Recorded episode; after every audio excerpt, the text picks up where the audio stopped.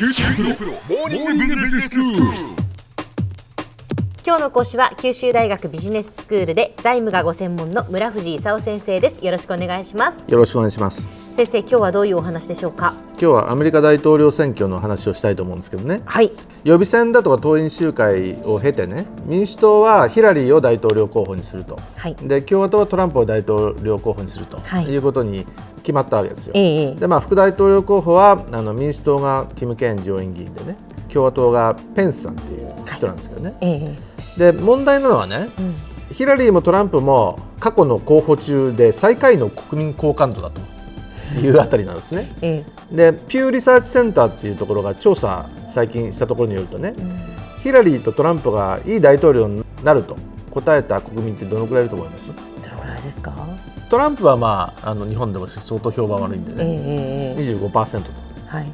ところがヒラリーもね33%程度くらいしかいい大統領になるってみんな思ってないと。そうなんですね。で2人ともあの、えーいい大統領になりそうもないって言われてる分でね、あの国民の人気を取ろうとしてねポピュリズムに走ってる感がどうもあるわけですよ。ほうほうほう。で今ちょうどあのテレビ討論会始まったところでねはい。9月26日に1回目の90分のテレビ討論会っていうのがあったんですよ。ええ。でトランプがまずどういう作戦に出たかとするというとね大統領候補らしく見えないとねまずいでしょ？だからあんまりちょっと過激な発言をするとねこいつ本当にアメリカの大統領になれるのかというふうにみんなに思われちゃうでしょ、で過激な発言を抑えたと。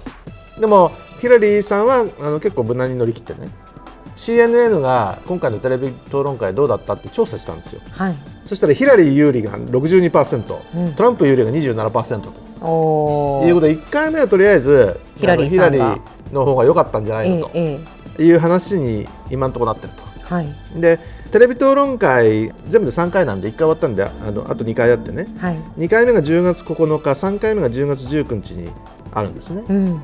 であのちなみにトランプさんって結構テレビの操作お得意なんでね。ええ。1回目はとりあえず過激な発言を抑えたんだけどこのままちょっと穏やかなニュートラルでね勝てるかというと、そうもいかないと。あの穏やかにすることによってまあいいかと思う人もいる一方でね過激なトランプ大好きっていう人もねいたかもしれないんでね。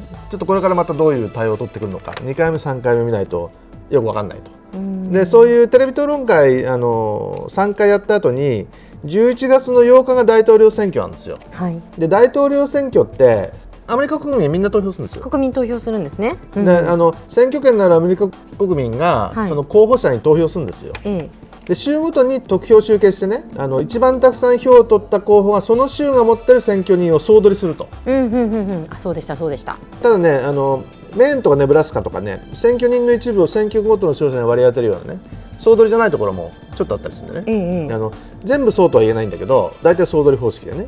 で選挙人っていうのが全米の50州と首都のワシントンで538人いるんですよ。で過半数の270人以上取れば大統領になりますと、現状どうかっていうとね民主党が強いところと共和党が強いところあるんだけどあのどっちが勝つか分かんないっていう激戦州って言われるところがねあの13くらいあるんですよオハイオだとかね。ペンシルバニア、バージニア、ノースカロライナ、フロリダ、ミシガンなんていうね、激戦州っていうのはどっちが勝つかわからないと。であのここでどっちが勝つかによって大統領が決まると、で今のところヒラリーが勝つんじゃないのと。言ってる方がどうも多いと。まあ6割から8割ぐらいの感じでヒラリー勝つんじゃないかと。でも日本的に言うと それってじゃあ23割はあのトランプなのかと、ちょっと心配になってくる話でもあると。で一体そのヒラリーとトランプがどんな政策をねはいはい。そもそもしようとしてるのかと。ええ。それ心配ですよね。大事ですね。はい。でヒラリーが言ってることで富裕層とか大企業には税金をたくさん取ろうとかね。それから最低賃金を引き上げようとかね。それからあのオバマさんが言ってたねオバマケアを継続しようだとかね包括的移民制度改革って言って不法移民に市民権を獲得させようとかねそういうのも支持するというような話があるんですね。でトランプの言ってることで昔の共和党の言ってるねちっちゃな政府はそれはそれであの支持する人結構本当は多いんですよ。うんでそういう意味ではその法人税を35%から15%で下げようとかねもう世界の警察の役割はしなくていいんじゃないのと戦争行かなくていいんじゃないの？みたいのはあのみんな本当は賛成なんですよ。ところが何を一番困ったことを言ってるかと。まず差別主義じゃないのかと。であのテロリストとイスラム教を混同してんじゃないかと、もうイスラム教徒は全部排斥だとかね。テロリストが出た国の出身者にはビザを発給しないとかね。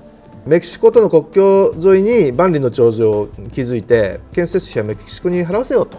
いうようなことを言ってますよね。でこの間メキシコの大統領と会ったところ、えペニャート大統領は言っとくけどあの壁のお金払わないからねと言ったと普通に考えればそんなもん払うわけないですよね。ということでそもそも差別主義なんじゃないかという話とそれから不法不法移民をあの全部強制送還するとオバマなんかがあの不法移民あの子供もできちゃったりしてねちょっとかわいそうだからなんとかいられるような方法も考えようって結構言ってヒラリーさんもある程度支持してるんですけども全部返すと。であの犯罪歴がある200万人の不法移民は大統領になったら初日に強制送還すると。で残りが1100万人くらいいるらしいんですけど、1100万人の不法移民はいずれ全員強制送還だと。でこれ20兆円くらいお金かかるらしいんですよ。でそんなこと本当にできるのかと。いうことでねあの不法移民って言ってもね移民が結構素晴らしい研究開発だとかね新規事業の立ち上げをしてアメリカの経済を活性化させてきたんでね。そんなことしたらそもそもアメリカは大丈夫なのかなという話もあるんですよね。では先生今日のまとめをお願いしますまあ、ヒラリー対あのトランプのあの戦いになってテレビ討論が始まったんですけども1回目はとりあえずトランプがヒラリーにあの負けたということで2回目、3回目にあのどういった形で出てくるかというのがちょっと見どころだという状況ですね。今日の講師は九州大学ビジネススクールで財務がご専門の村藤勲先生でしたどうもありがとうございましたありがとうございました。ここでプレゼントのお知らせです。九州大学ビジネススクールが新たな事業価値の創造ビジネスを変革に導く10の視点という本を出版しました。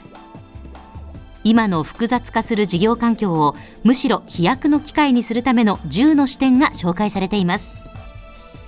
この本を番組をお聞きのリスナーの方10名にプレゼントいたします。メールでご応募ください。メールのアドレスはモーニングビジネススクールなので mb アットマーク fm 福岡 .jp mb アットマーク fm 福岡 .jp です。締め切りは10月18日火曜日。当選者の発表は発送をもって返させていただきます。QT プロモーニングビジネススクール。お相手は小浜もとこでした。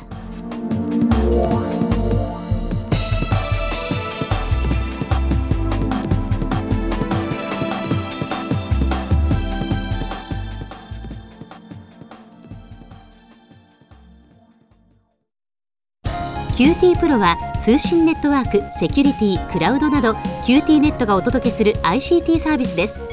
九州中に展開した光ファイバー網を基盤に一番身近なビジネスパートナーとして九州の企業自治体の皆様をサポートします。